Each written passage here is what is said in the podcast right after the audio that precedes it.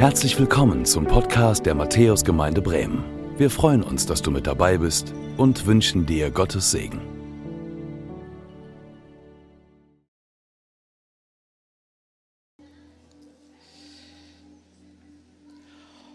Und ich freue mich, dass ihr hier seid. Herzlich willkommen zu unserem zweiten Gottesdienst. Das ist richtig stark. Euch auch, euch gilt quasi auch ein Applaus fürs Herkommen. Erstens, bei diesem Wetter, ähm, obwohl es hier drin frischer ist, als ich dachte, wenn ich ehrlich bin. Ich bin ein bisschen froh. Und zweitens, gestern haben wir hier so ein bisschen die Hütte abgerissen mit einer Hochzeit. Und die, die bis drei, einige vier Uhr morgens noch gefeiert haben, also die, die hier sind, viele sind es nicht, ähm, cool, dass ihr da seid. Das ist echt krass, dass ihr trotzdem gekommen seid zu diesem Gottesdienst. Wenn du zum ersten Mal da bist, mein Name ist Philipp und ich gehöre zum pastoralen Team hier in der Gemeinde. Und wir befinden uns, das hat Egon gerade gesagt, in einer Predigtreihe, die wir Lastenträger gesucht genannt haben. Ähm, und vielleicht bist du ja auf der Suche nach jemandem, der deine Last tragen kann. Oder vielleicht bist du jemand, der sagt, ich kann Lastenträger sein. Und ich nehme uns mit für die, die die Reihe verfolgt haben, nochmal als Erinnerung für dich, wenn du zum ersten Mal zuschaust, als Einstieg. Worum geht's? Der Apostel Paulus, der ist der Autor von einem Brief an eine Gemeinde in der römischen Provinz Galatien, an junge Gemeinden, die er selbst dort gegründet hat.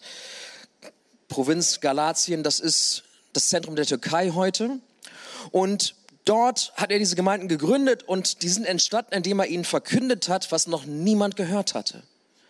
Gott schickt seinen Sohn Jesus auf diese Welt nimmt die Schuld auf sich und Versöhnung mit Gott ist möglich, auch wenn deine guten Taten nicht ausreichen. Und das war aber eine Nachricht, die hat hey, Menschen gerufen, da sind Gemeinden entstanden, aber da kamen auch Lehrer, die gesagt haben, Moment, das ist so einfach. Das klingt viel zu gut, um wahr zu sein. Und die gesagt haben, ja, Jesus, meinetwegen ist gut, aber es braucht nach das, das, das, das und das. Christsein, zum Volk Gottes dazugehören, das muss man sich erstmal verdienen. Und vielleicht hast du das auch schon mal so gehört und gedacht, ja, das muss man sich verdienen und ich verdiene das nicht und deswegen habe ich damit nichts zu tun. Aber Paulus stellt klar im Galaterbrief, das stimmt gar nicht. Da haben Leute was hinzugefügt. Und wir haben uns als Gemeinde mit Kapitel 5 des Galaterbriefes beschäftigt, wo Paulus beschreibt, was es eigentlich bedeutet, wenn wir Dinge nicht aus eigener Kraft tun müssen, sondern aus der Kraft des Heiligen Geistes. Was er in uns wirken kann und welche Frucht er in uns emporbringen kann. Und da kamen wir her und vor zwei Wochen haben wir dann das Kapitel weiter, Kapitel 6 aufgeschlagen und ich habe euch mit hineingenommen in Kapitel 6, Vers 1, wo es um Fehltritte ging. Vielleicht erinnerst du dich. Jeder von uns im Leben leistet sich irgendwie einen Fehltritt. Und manchmal sind wir Getriebene, manchmal sind wir abgelenkt, manchmal sind wir einfach nicht bei der Sache und das passiert. Und vor zwei Wochen ging es darum, Fehltritte passieren uns allen. Heute geht es darum, wie können wir einander helfen, dann damit umzugehen. Um den zweiten Teil dieses Verses, Galater 6, Vers 1. Und ähm, den lesen wir gleich. Aber ich nehme uns noch, ich nehme uns noch mal mit hinein in die Geschichte, die ich erzählt hatte vor zwei Wochen, wie ich so einen Fehltritt erlebt habe. Und erinnert euch vielleicht, ich habe erzählt, im dichten Pendelverkehr, ungefähr so wie auf dem Foto, habe ich Spiegel.de gelesen und bin meinem Vordermann fast draufgefahren. Und bin gerade noch rechtzeitig zwischen Leitplanke und ihm zum Stehen gekommen. Ich war unachtsam unterwegs in meinem Leben. Und es passiert, und es ist dir vielleicht auch passiert. Und ich habe gesagt, und dann gibt es zwei Gruppen von Menschen, die uns dann helfen, sage ich jetzt mal so. Die eine steht mit einem Blitzer da und sagt, hast verkackt. Und zeigen uns das Foto, reiben uns das unter die Nase. Und von Natur aus sind wir Menschen recht gut darin, anderen zu zeigen, was sie verkackt haben und das, was wir verkackt haben, nicht zu sehen. Die zweite Gruppe von Menschen, und ich hoffe, da gehören viele, die hier sitzen, dazu, erkennen vielleicht, ey, da ist jemand getrieben. Da muss jemand runter von der Autobahn und mal eine Raststätte anfahren.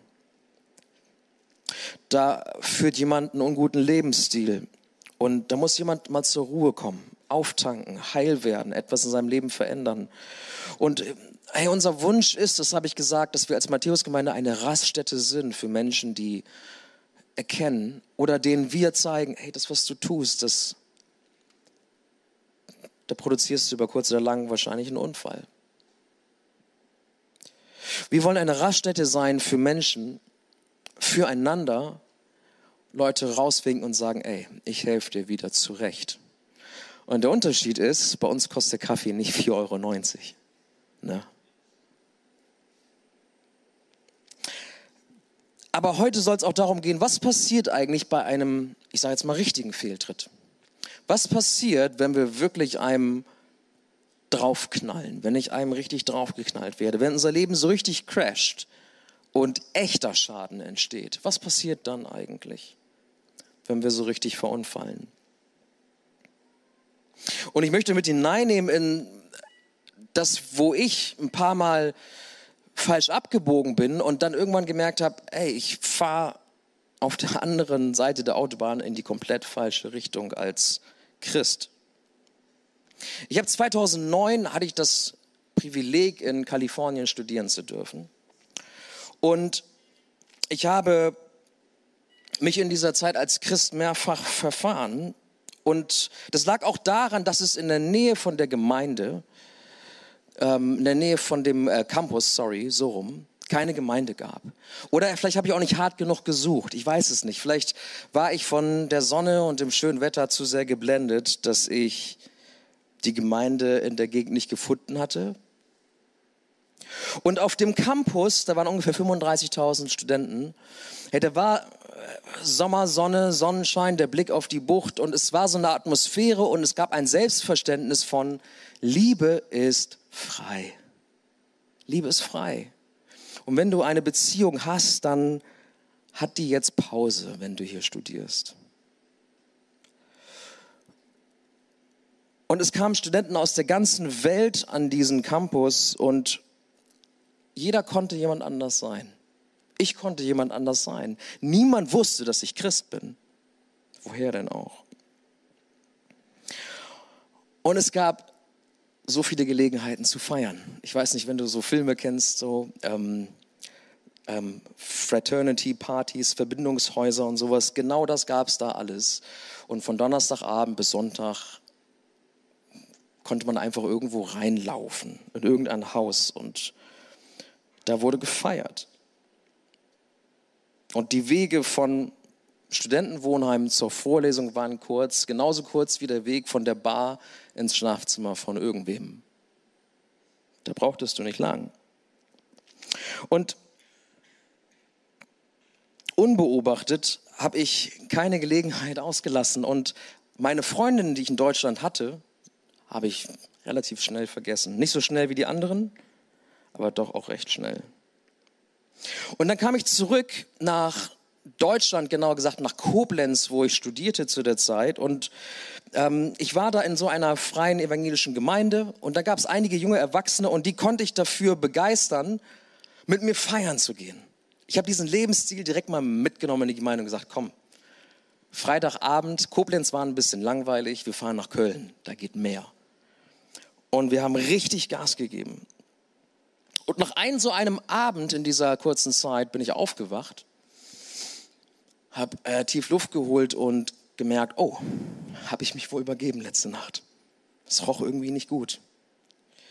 Und die Erinnerung war blass und ähm, ich habe so ein bisschen an mir herumgefühlt, konnte meine, ich war noch voll angezogen und konnte meine EC-Karte nicht finden. Ähm, gedacht, oh, seine EC-Karte in Köln zu verlieren, ist, glaube ich, nicht so cool. Bin zur Bank, habe mein Konto sperren lassen, habe auf einen Kontoauszug gedruckt, habe gesehen, oh, ich habe wohl 200 Euro an der Bar gelassen.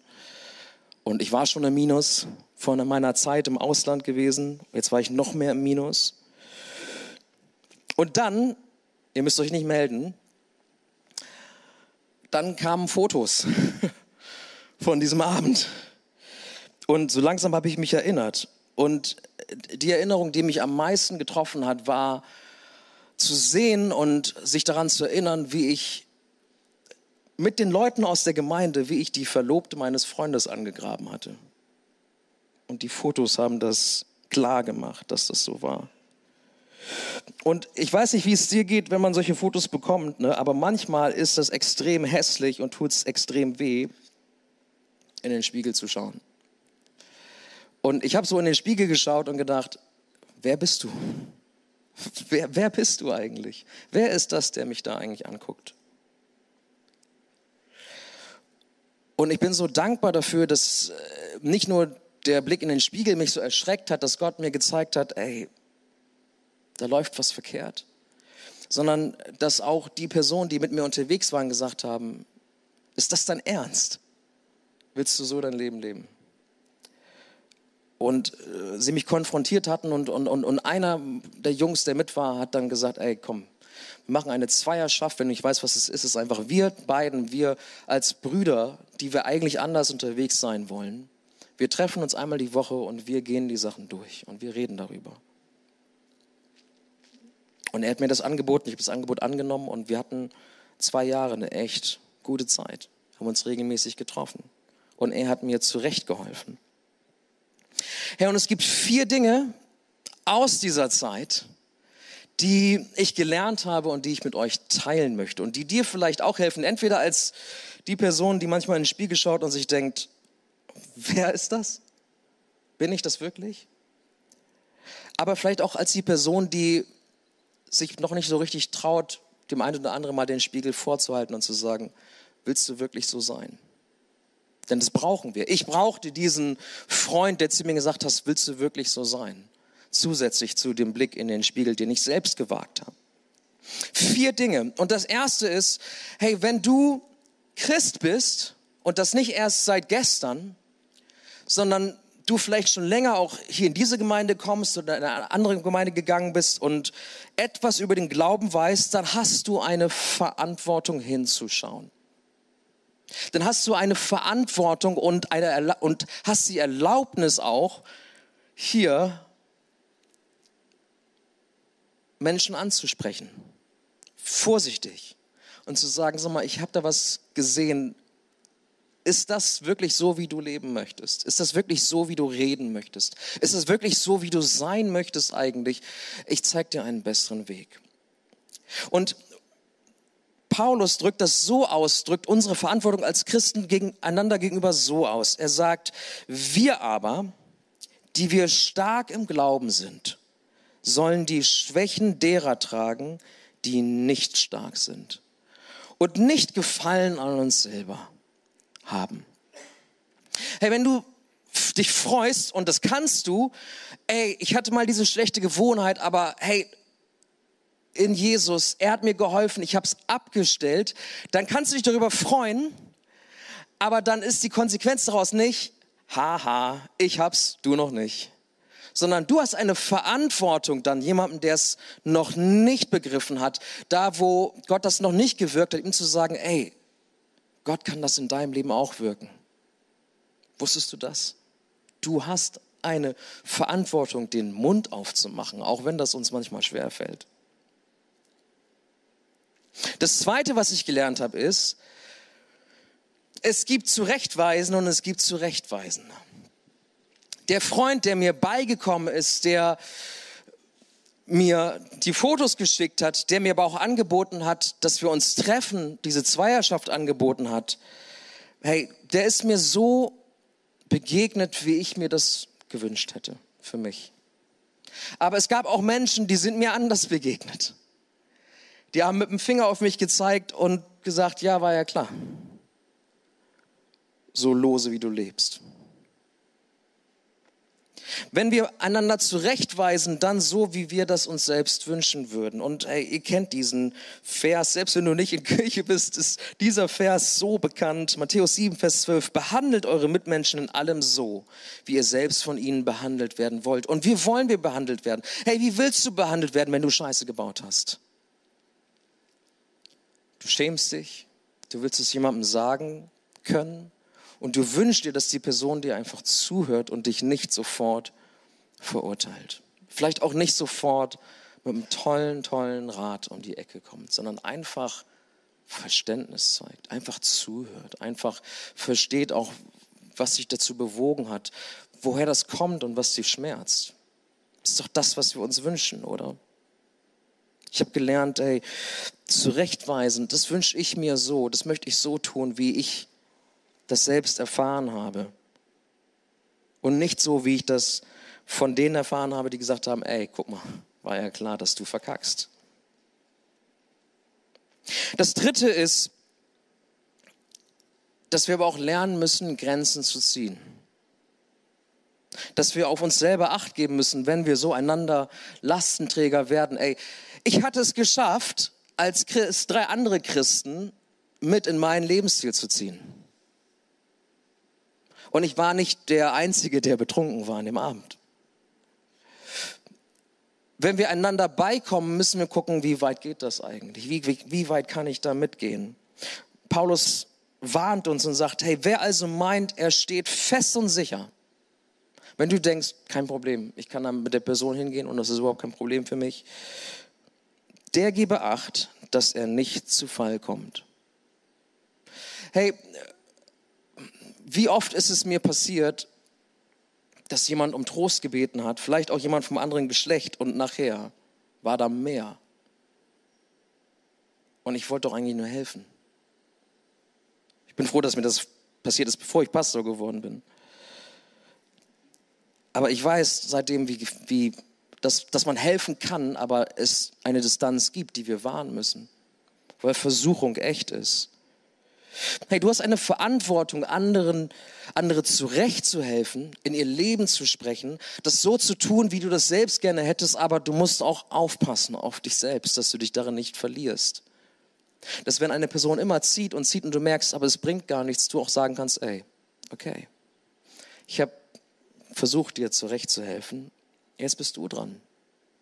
Jetzt muss ich mich abgrenzen, jetzt muss ich mich schützen, bevor ich mich selbst verliere. Und das vierte, was ich gelernt habe, und darauf möchte ich noch einen Moment länger verbringen, ist, Wahrheit tut weh. Aber wir müssen Wahrheit sprechen. Wir müssen das manchmal hören.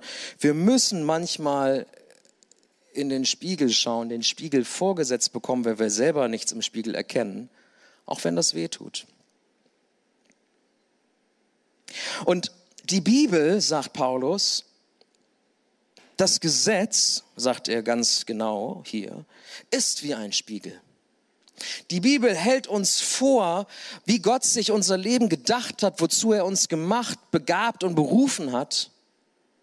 Und wenn wir in die Bibel hineinschauen, dann sehen wir schnell, ob wir uns und unser Leben sich darin widerspiegelt oder dem das widerspricht. Paulus sagt das so in Römer 7, Vers 7, ohne das Gesetz hätte ich nicht erkannt, was Sünde ist. Ohne das Gesetz hätte ich nicht erkannt, was Sünde ist. Aber dann sagt er weiter, aber manchmal hilft es nicht, einfach nur den Spiegel vorgezeigt zu bekommen, oder selbst in diesen Spiegel zu gucken, in die Bibel zu schauen und zu sehen, ey, das, was ich tue mit meinem Leben, das, was ich denke, das, was ich, wie ich mit Menschen umgehe, das passt überhaupt nicht zu dem, was ich da lese. Das steht im Widerspruch. Manchmal hilft uns das nicht, das festzustellen, denn wir verändern unser Tun nicht, unser Denken nicht. Nur indem wir feststellen, da ist ein Widerspruch, ist noch nichts passiert. Und das drückt Paulus so aus. Er sagt, einige Verse weiter in Römer 7, Vers 15, ich verstehe selbst nicht, warum ich so handle, wie ich handle. Denn ich tue nicht das, was ich tun will. Und einige Verse weiter sagt er, hey, und obwohl ich voll dem Gesetz zustimme, kriege ich es nicht gebacken. Kriege ich es nicht gebacken. Hey, das Gesetz ist wie ein Spiegel und es lässt uns Fehltritte erkennen, aber ich sage jetzt mal in Anführungsstrichen, es ist der falsche Spiegel, um Veränderung zu erfahren. Es ist der falsche Spiegel, um Veränderung zu erfahren, weil wir dann noch nicht wissen, und jetzt? Was mache ich jetzt? Wie stelle ich das ab? Deswegen ist beides wichtig. Wahrheit, die wir hören müssen, die wir sehen müssen, die wir erkennen müssen, die wehtut, aber Wahrheit auch, die uns wiederherstellt, die uns wieder auf einen guten Weg führt.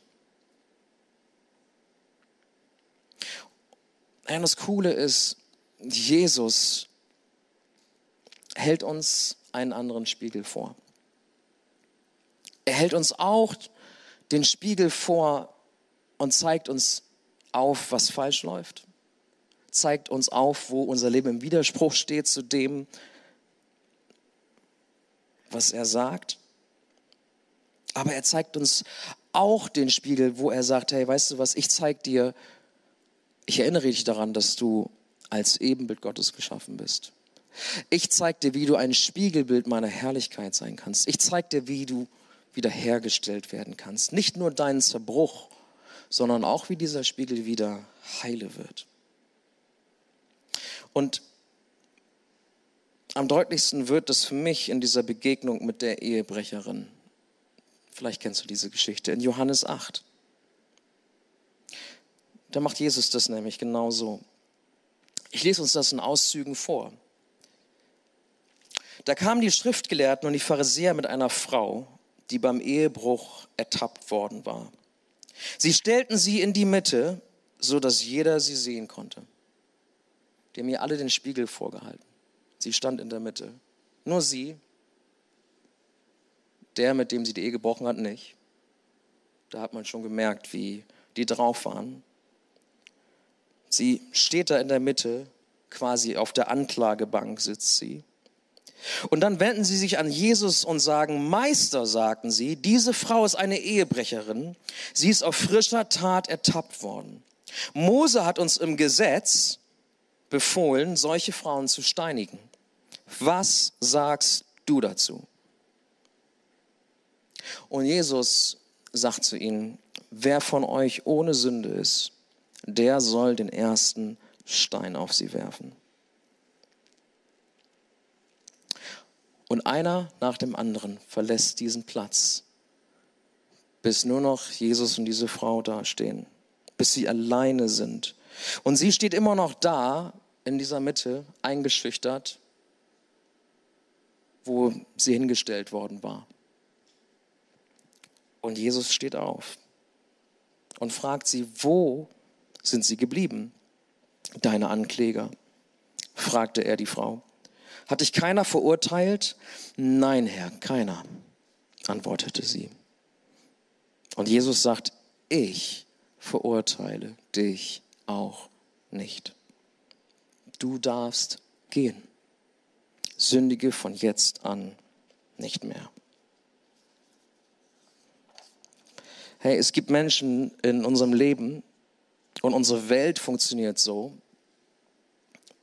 wenn wir was falsch machen, dann freuen sich andere gerne darüber, dass Mama es falsch gemacht hat, um sich besser zu fühlen. Es gibt Menschen mit einem Blitzer, die ertappen dich bei deinen Fehlern und sie konfrontieren dich damit, einfach nur, um sich besser zu fühlen. Die stellen dich in die Mitte wie die Frau und sagen, guck,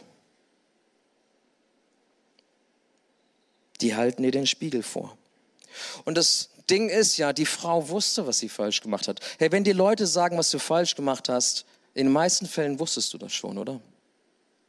Du brauchst nicht in dem Moment, wo du dich selber vielleicht schlecht fühlst, Leute, die nochmal einen drauflegen. Aber in diesem Fall haben das diese Ankläger mit der Frau gemacht. Und zu diesem Gefühl, was sie dort hatte, wahrscheinlich eingeschüchtert, haben sie gesagt, das reicht nicht, dass sie hier ertappt ist. Es reicht nicht, dass jetzt für alle öffentlich klar ist, was sie für eine ist, sie muss noch mal einen draufkriegen. Sie muss sterben. Sie braucht noch Verurteilung dazu. Und dann kommt Jesus. Und das Interessante ist, hey, Wahrheit tut weh, aber sie nützt nichts, wenn sie uns nicht wiederherstellt. Und Jesus tut genau das. Er benennt ihren Fehltritt einen Fehltritt. Er sagt nicht Schwamm drüber. Er sagt sündige nicht mehr. Er nennt Sünde Sünde. Er hält ihr den Spiegel vor und sagt, ja, das stimmt. Das, was du getan hast, war falsch. Er spricht diese Wahrheit nochmal aus, die weh tut und ihr weh getan hat. Aber Jesus sieht, dass ihr das allein nicht weiterhilft und sie weiß doch schon, was sie falsch gemacht hat. Und deshalb tut Jesus etwas, was niemand sonst tun kann. Und was du vielleicht auch so selten erfährst in deiner Familie, am Arbeitsplatz, da wo du bist. Er spricht ihr Vergebung zu. Er spricht sie frei. Er entlässt sie aus der Anklage. In manchen Übersetzungen steht, geh hin. Und ich weiß nicht, wie du das bisher gelesen hast. Vielleicht hast du gedacht, er schickt sie jetzt einfach weg.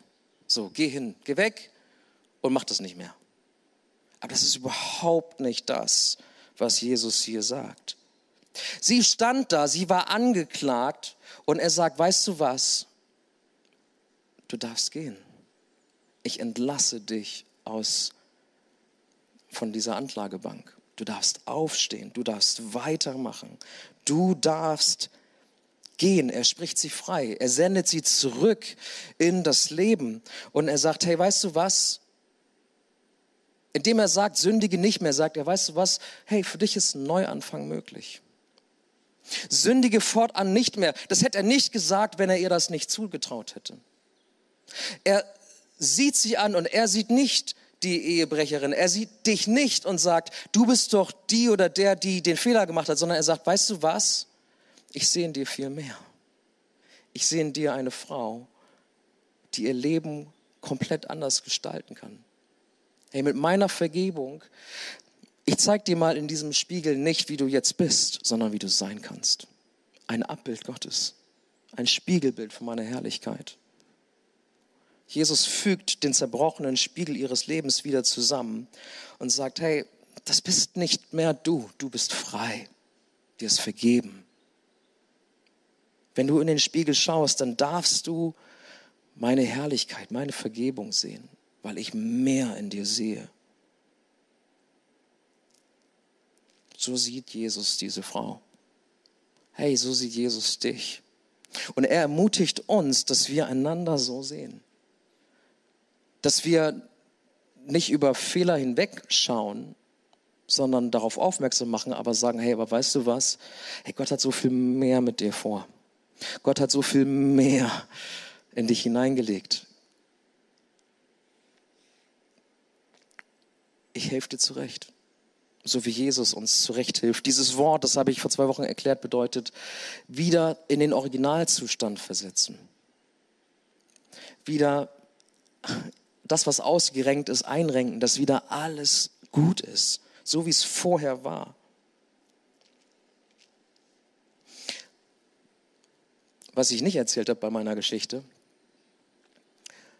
die vier, die mit mir in Köln waren, da war dieser eine Freund, da war die Verlobte meines besten Freundes und da war Tine, meine Frau. Es war unser erstes Date, in dem ich vors Auto gekotzt habe und sie erlebt hat, wie ich eine vergebene Frau angebaggert habe. Das war Tine. Und ich muss, und hätte Tine nicht diesen Blick gehabt und gesagt, ich sehe mehr in dir, wären wir heute nicht verheiratet. Und schon damals hat sie gesagt, Gott hat was mit dir vor. Noch bevor ich wusste, dass ich irgendwann mal in einen vollzeitlichen Dienst gehe, hat sie gesagt, Gott wird dich gebrauchen. Es braucht Menschen, die mehr in uns sehen als wir selbst. Also danke, Tine. Amen. Ich möchte mit uns beten. Vater im Himmel, du siehst jeden einzelnen von uns und du siehst uns ganz anders an, als wir uns manchmal selber sehen. Wir können uns manchmal selbst nicht im Spiegel betrachten. Und du siehst mehr als jeder andere den offensichtlichen Widerspruch, in dem wir manchmal leben als Christen. Du siehst jeden Fehltritt. Aber du wendest dich uns liebevoll zu und du willst uns zurecht helfen. Und ich, wir danken dir dafür, dass du das tust, dass wir das in Anspruch nehmen können. Und jeder, der hier ist, hey, du lädst jeden von uns ein, das in Anspruch zu nehmen, heute zum ersten Mal oder immer wieder. Und du stellst uns wieder her. Mehr noch, du führst uns zurück zu deinem ursprünglichen Plan für unser Leben. Wir sollen dein Spiegelbild sein. Wir sind Ebenbilder Gottes. Und wir danken dir dafür, dass du uns manchmal den Spiegel vorhältst und dass du auch andere, dass du uns gebrauchst, dass wir das füreinander tun und es tut weh. Und du siehst all die Verletzungen, die vielleicht jetzt hier gerade in dem Raum sind. Da, wo das auch in falscher Weise geschehen ist. Aber Herr, mach du uns Mut, dass wir weiter einander den Spiegel vorhalten, aber immer in Liebe. Und immer so, wie du uns siehst. Und immer mit dem Ziel, wiederherzustellen. Und so bitten wir dich, dass du uns ansprichst, das füreinander zu sein. Aber auch Mut zu machen, das voreinander zu bekennen, da wo wir daneben gelegen haben. Lass du diese Gemeinde, diesen Ort, diese Gemeinschaft hier eine Raststätte sein. In Jesu Namen. Amen.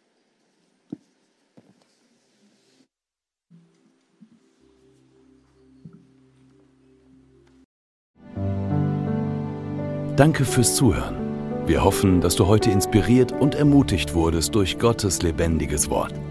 Unser Gebet ist, dass es viel Frucht bringt. Weitere Infos findest du unter www.matthäus.net.